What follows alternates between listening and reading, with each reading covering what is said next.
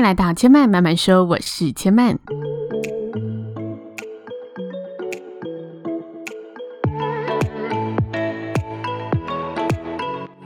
目前频道在 Apple Podcasts、Spotify、KKBox 以及 Google Podcasts 都听得到。喜欢的朋友，欢迎帮千嫚订阅并留言评论，让更多人可以认识千嫚慢慢说喽。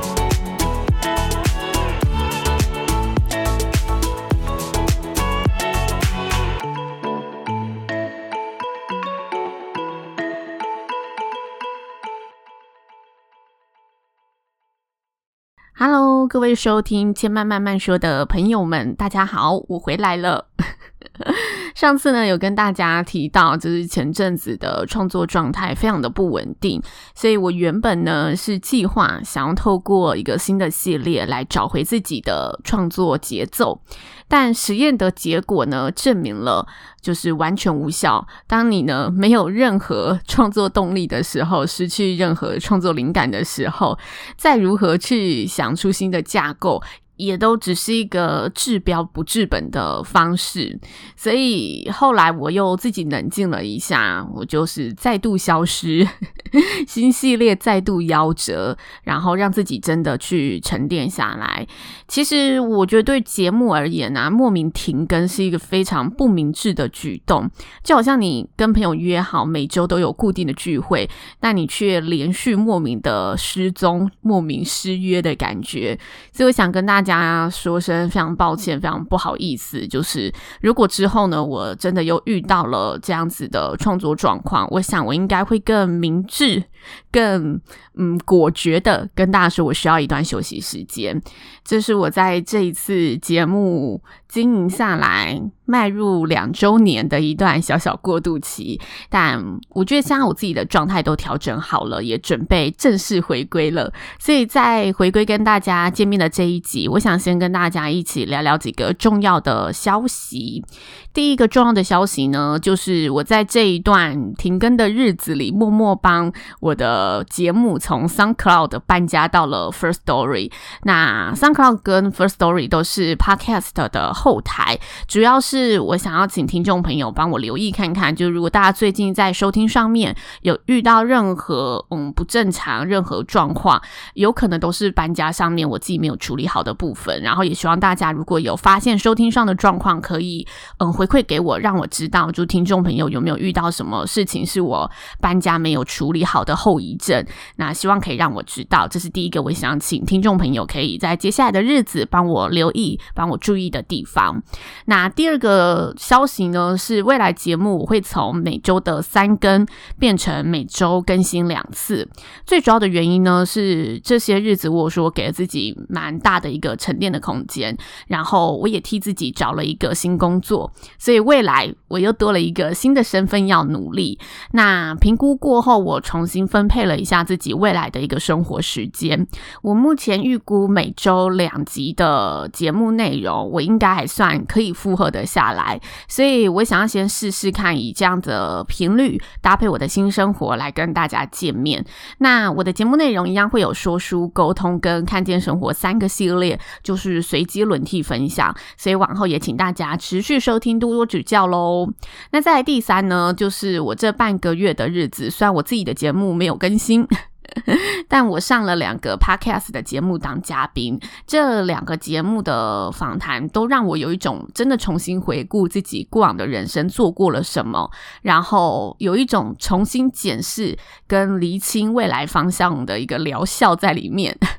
所以我也推荐大家，如果呃对这两个主题有兴趣，也许可以去听听看。那这两个节目呢，分别是路边摊跟女力新生两个节目所聊的主题是很不一样的。在路边摊的节目上，我主要是以婚礼主持人这个身份来做切入点，跟大家聊聊我在婚礼产业上发生的故事，还有一些经历跟想法。那如果是刚好要筹备婚礼的朋友，或者是想要踏入婚礼产业，业的朋友想要多认识婚礼产业，对婚礼有兴趣的朋友，我觉得这个单集它就是蛮专注在聊婚礼这一块，所以那也许对婚礼的主题喜欢的话是蛮适合的。那在女力新生 Girls Power 这一块。我是聊我自己一路走来，从职涯上的摸索和生活上的探索心得，聊聊我怎么评估选择，然后怎么勇于的去尝试，不妥协的去找机会，活成现在这一个，起码我自己还算满意，然后我也觉得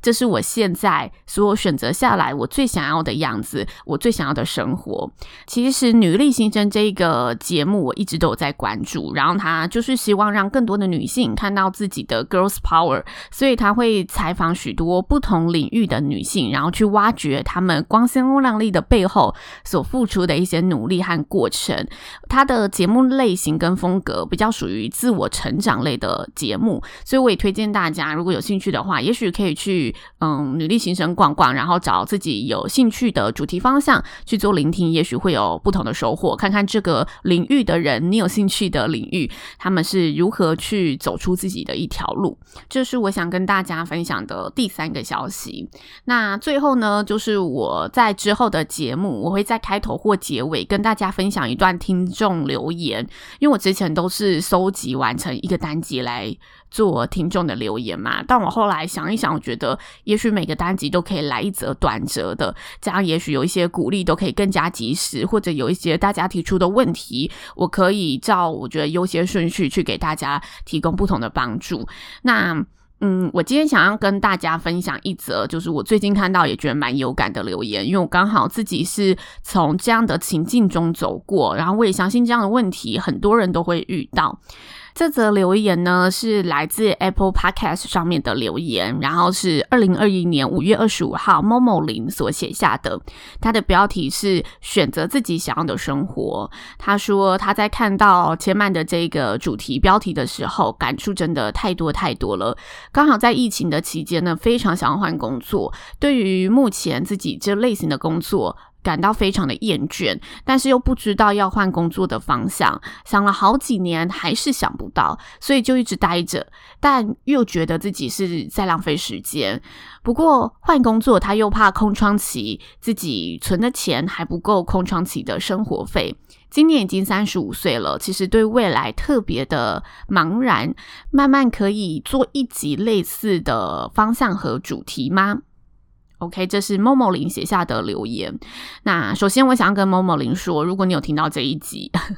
我推荐你可以去听千曼之前节目中有分享过的说书单元。然后这两本书分别是《转变之书》跟《黑马思维》。我觉得这两本书都是，呃，在你面临到就是茫然之时，或者你在找寻自己到底要什么的时候，可以从书里面去找出一些蛛丝马迹，然后去跟着拆解自己。那我觉得这两本书蛮适适合大家在遇到这样子情境的时候去做阅读的书单。那也许你可以从节目先听听看这本书合不合你的胃口。第二呢，其实我自己在沉淀这段时间呢、我也替自己进行了一番自我的大剖析。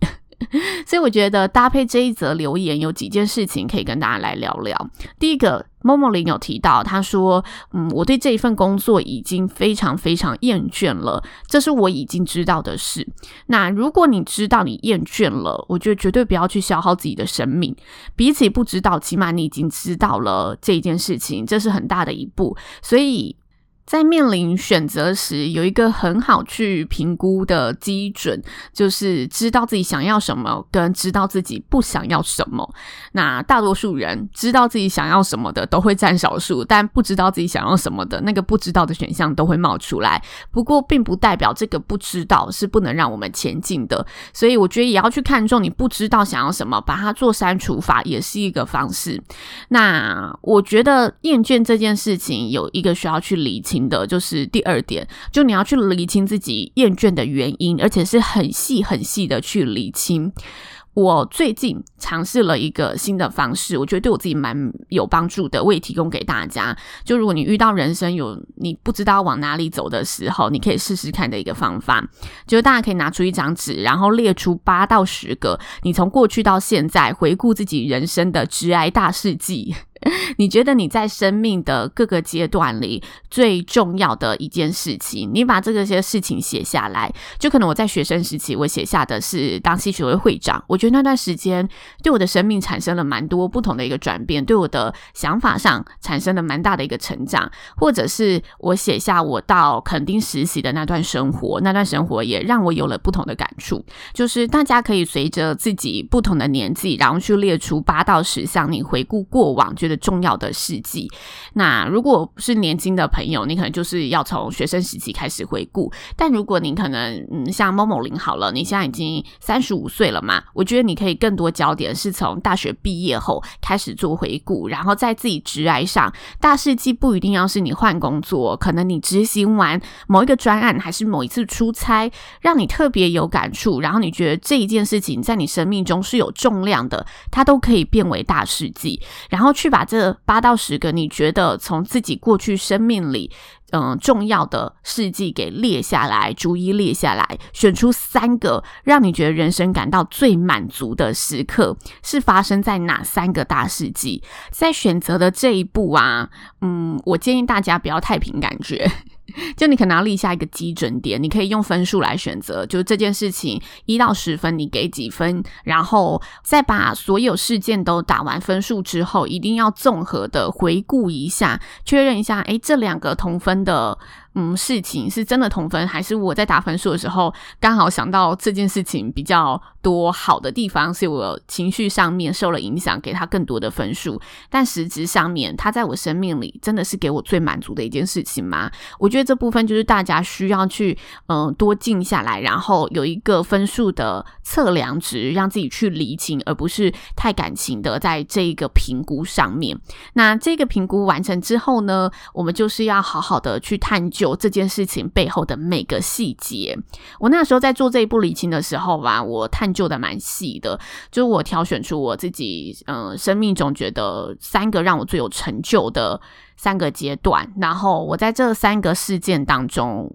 让我感受到成就的原因是什么？我仔细拆解完之后，我发现我喜欢主持啊，更大的一个原因是，我觉得在主持上面可以帮助一件事情运转的非常顺利。这是我在主持上面，我做完这件事情之后，我拆解到，哦，原来我在主持除了享受舞台之外。让我背后驱动我，让我觉得这件事情很好玩的地方，是我可以把这个场子每个细节都掌控得很好，让这件事情运转得非常的顺利。所以我也很在意，就是现场的每一段沟通。因此，我觉得，诶，沟通是我喜欢，刚好这份工作又可以运用得上。所以你会发现，很小的那种细节，才是真正驱动你继续向前的这个动力，驱动你喜欢这件事、爱上这件事情的原因。你要把那个细节尽可能的厘清出来。那这些细节呢？它有可能发挥在别的事情上面，所以当你抓出这一些细节，抓出这一些要件元素之后，它就可以成为你的指标，成为你去找寻。